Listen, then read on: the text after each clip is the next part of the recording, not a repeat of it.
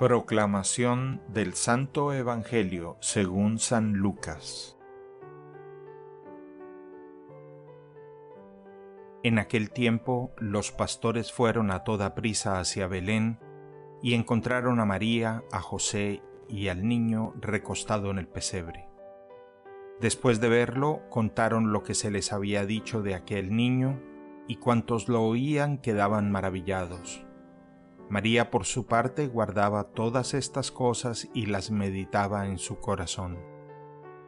Los pastores se volvieron a sus campos, alabando y glorificando a Dios por todo cuanto habían visto y oído según lo que se les había anunciado.